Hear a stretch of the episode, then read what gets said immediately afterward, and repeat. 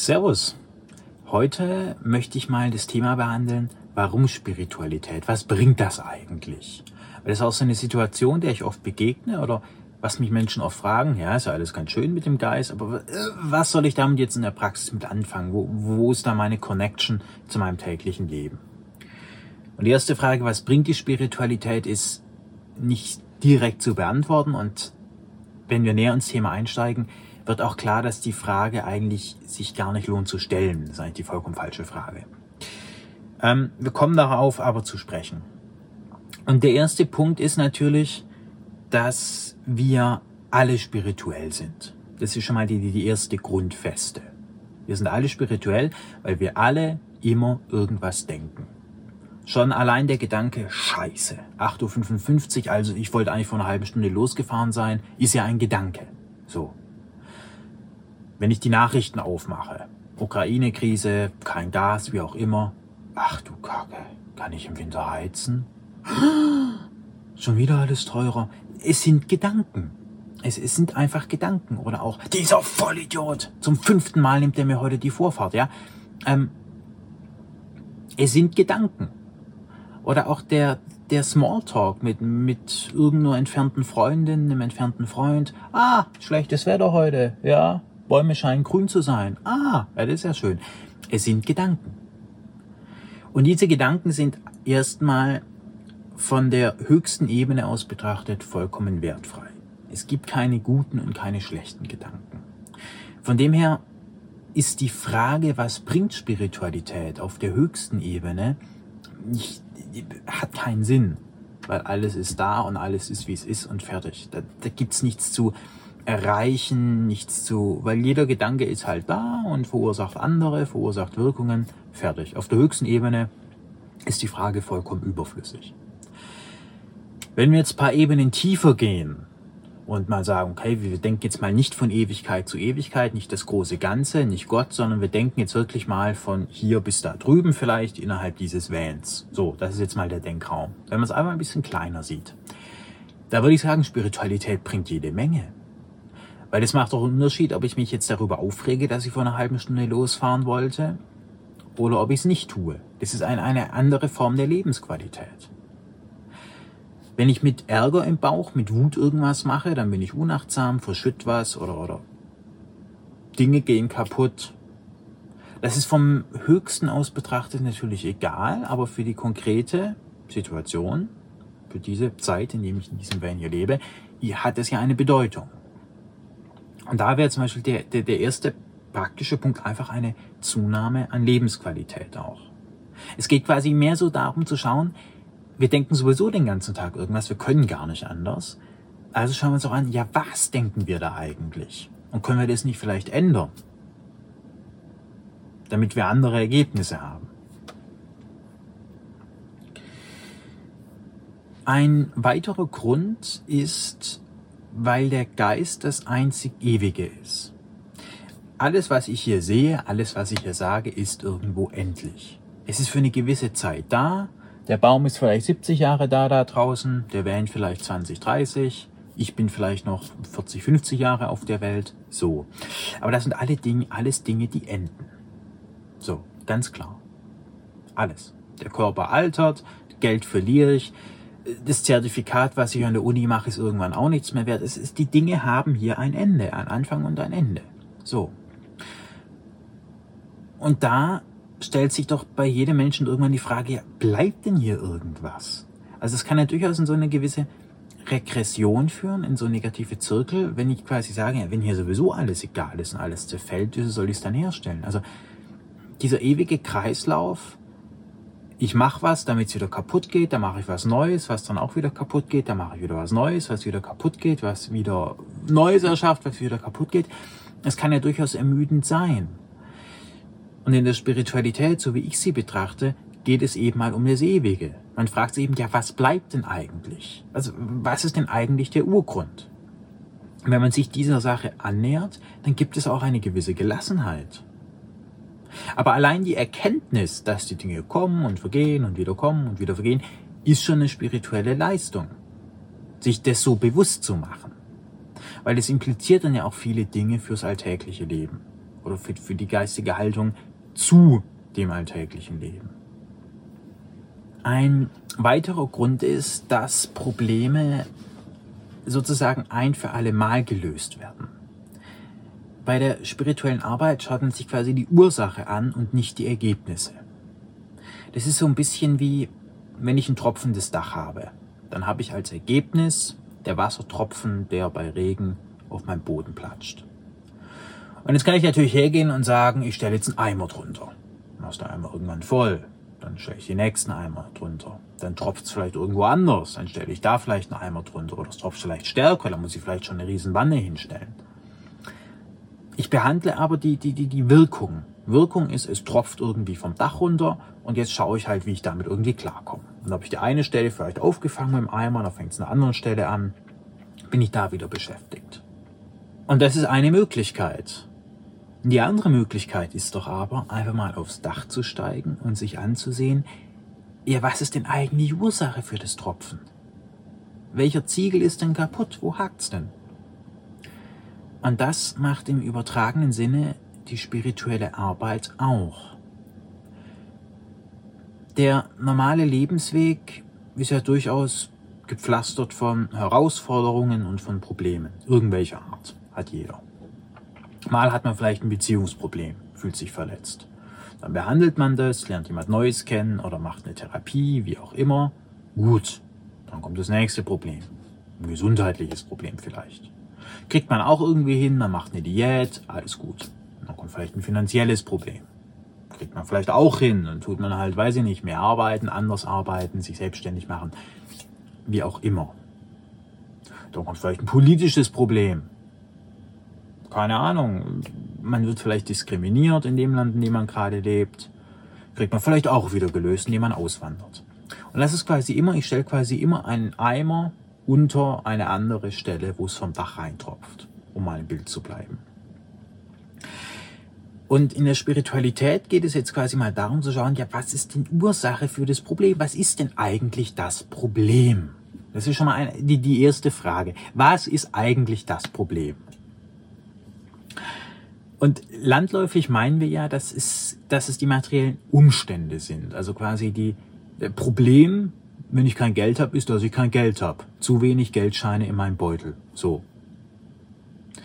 Wenn man das aber differenzierter betrachtet, dann stellt man vielleicht fest, naja, das Problem ist eigentlich in meinem Geist.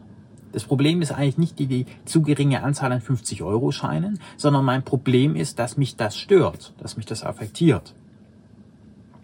Dazu ein ganz nettes Beispiel.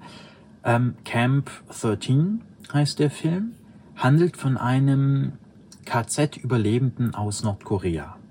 Hochspannend. Es ist also ein Film, der auch tiefe Einblicke in die, in das Böse gewährt, aber er ist auch nichts für schwache Nerven, aber man sollte ihn sich mal ansehen, wenn einen die Thematik eben interessiert.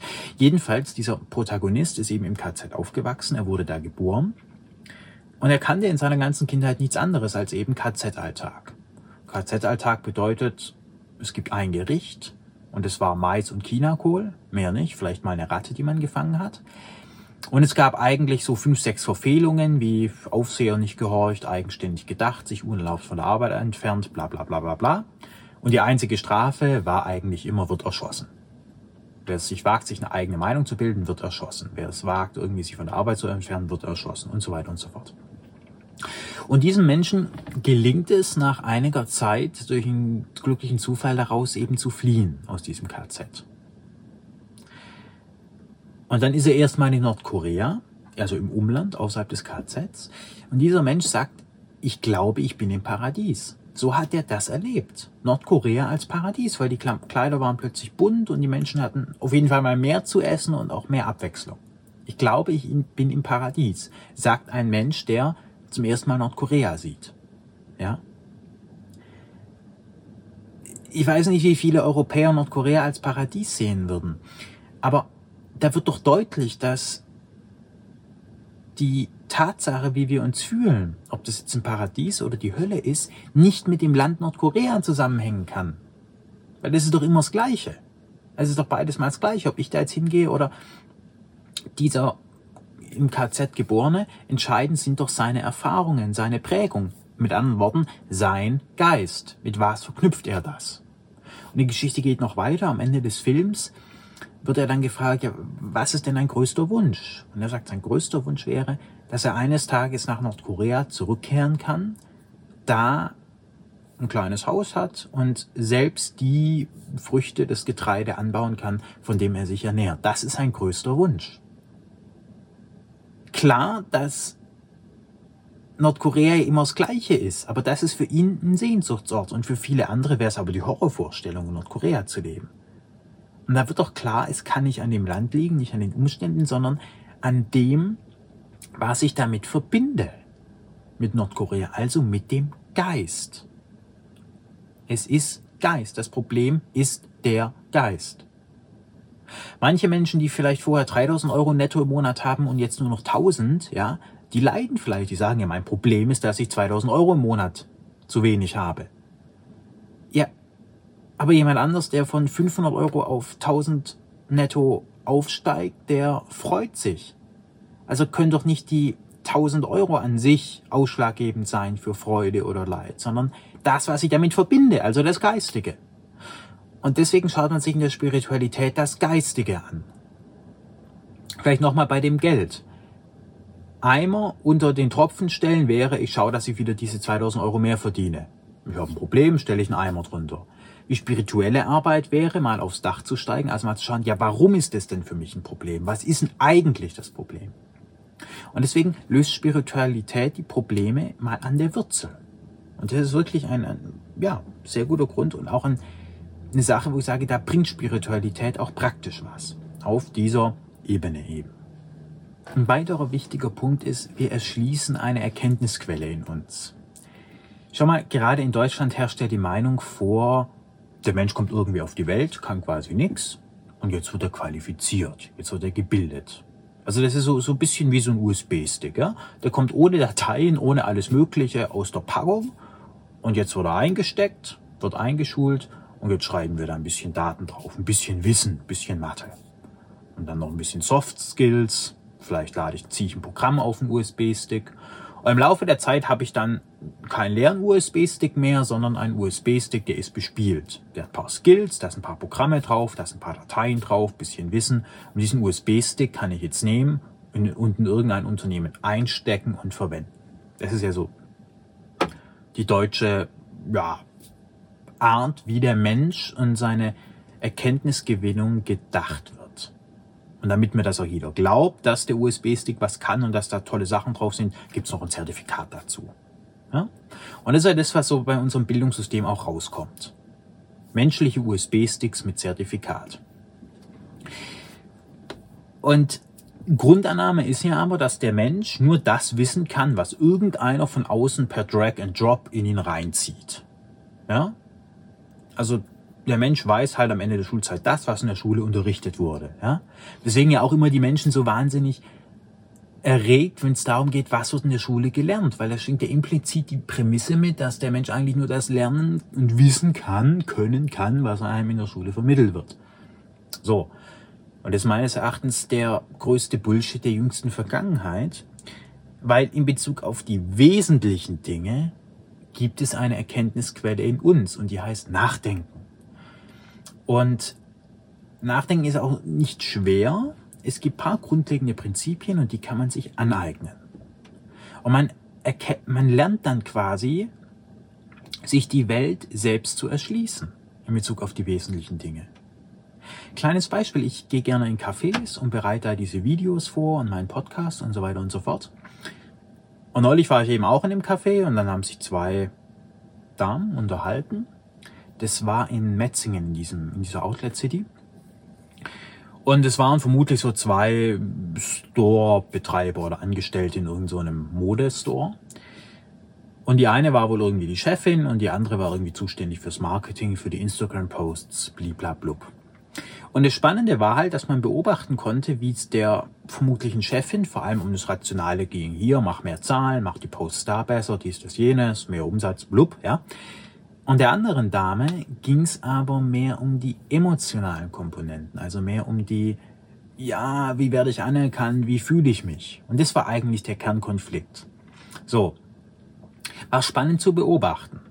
Aber was will ich damit sagen? Sowas kann ich beobachten, wenn ich mich ins Café setze und die Welt betrachte. Sowas kann ich auch lernen, indem ich in der Uni eine Folie kriege. Folie 395 umfasst die Punkte A, B, C. Punkt A, Kommunikation kann entweder emotional oder rational sein. Punkt B, zu Problemen kommt es, wenn beide Partner unter, auf unterschiedlichen Ebenen sprechen. Punkt C, Lösung, sich einigen. Auf die Seite des anderen eingehen. So, und dann lerne ich das auswendig. In der Klausur wird dann Folie 395 Punkt B abgefragt und dann schreibe ich das eben hin. So. Aber viel mehr habe ich doch eigentlich gelernt, wenn ich ins Café gehe und mir das selbst erschließe. Genau diesen Inhalt. Weil dann habe ich auch Anschauung. Von 400 Folien, die Folie 395, dass ich da Punkt B auswendig gelernt habe, ja, das ist dann schön, habe ich nach zwei Wochen wieder vergessen. Aber es, mir fehlt die Anschauung, was das eigentlich bedeutet.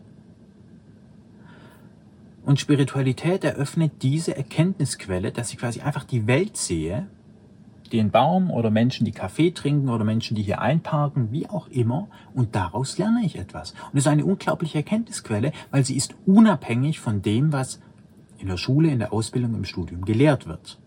Ein, ein unglaublicher Wert. Menschen, die das nicht tun, die lassen einfach eine Quelle der Erkenntnis und der, der, der inneren Reife einfach so versiegen. Das ist so ein bisschen so, wie wenn ich eine Ölquelle im Garten habe, aber ständig das teure Öl von der Tankstelle kaufe. So ungefähr. Aber so verhalten viele Menschen sich, die sich nicht mit Spiritualität und mit dem Nachdenken beschäftigen. Die haben eine unglaubliche Erkenntnisquelle, eine Quelle der Weisheit in sich selbst, wie jeder Mensch, aber die schütten sie zu mit Netflix, mit Alkohol, mit Nikotin, um sich dann den minderwertigen Blödsinn in Schule, Studium, Uni, wo auch immer anzueignen, anzulesen. Und der letzte Grund, auf, dem ich, auf den ich in diesem Video eingehen möchte, ist der, dass die wesentlichen Themen man gar nicht anders lernen kann als durch sich selbst.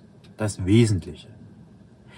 Natürlich, wenn ich jetzt äh, Pilot werden will, den Airbus A380 oder was der Geier was fliegen will, dann muss mir halt einer erklären, welche Knöpfe muss ich wo wie drücken, damit das Ding abhebt.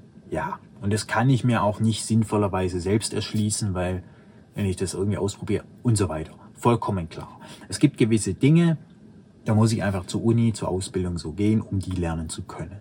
Ja. Oder wie konkret mache ich einen Radwechsel oder einen Ölwechsel? So, keine Frage. Aber die tiefen, wesentlichen Dinge, wie was ist die Welt eigentlich überhaupt? Um, um was geht's hier eigentlich? Um was, wie, wie, wie, was ist mein eigentliches Problem? Oder, oder wie kann man die Welt vielleicht anders denken? Das sagt mir da draußen eben niemand. Ja? Wenn ich zum Beispiel irgendwann in meinem Leben eine Sinnkrise habe, dann sage ich, was soll der Blödsinn eigentlich? Da gibt's da draußen eben keine Lösung. Dann sagt der Psychologe, ach, es haben Sie nicht so, lächeln Sie mal ein bisschen, dann gibt's vielleicht noch eine Pille. Da wird dann so auf molekularbiologischer Ebene den Menschen so das Smile ins Gesicht getackert und dann lachen die und sind schön und sind wieder fit und können arbeiten gehen. Alles gut. Aber das wesentliche Problem wurde eben gar nicht tangiert und da gibt's auch keine Lösung. Aber die Lösung gibt's in jedem Menschen in sich selbst. Im eigenen Verstand, in der eigenen Quelle. Und um diese Quelle nutzen zu können, muss ich eben mir diese Quelle anschauen, nachdenken, in mich gehen und mich mit Spiritualität befassen. Ich hoffe, das Video hat dir ein bisschen geholfen, ähm, das mal zu verstehen, wo, die, wo, wo eigentlich der Praxisbezug zur Spiritualität ist. Und schreib mir gerne in die Kommentare, auf welchen Aspekt du gerne näher eingehen möchtest oder was du noch nicht verstanden hast. Ich freue mich darüber, freue mich über Feedback und gehe dann in den nächsten Videos auch drauf ein. In diesem Sinne wünsche ich dir noch einen schönen Tag, morgen, Mittag, Abend, wie auch immer. Mach's gut. Servus.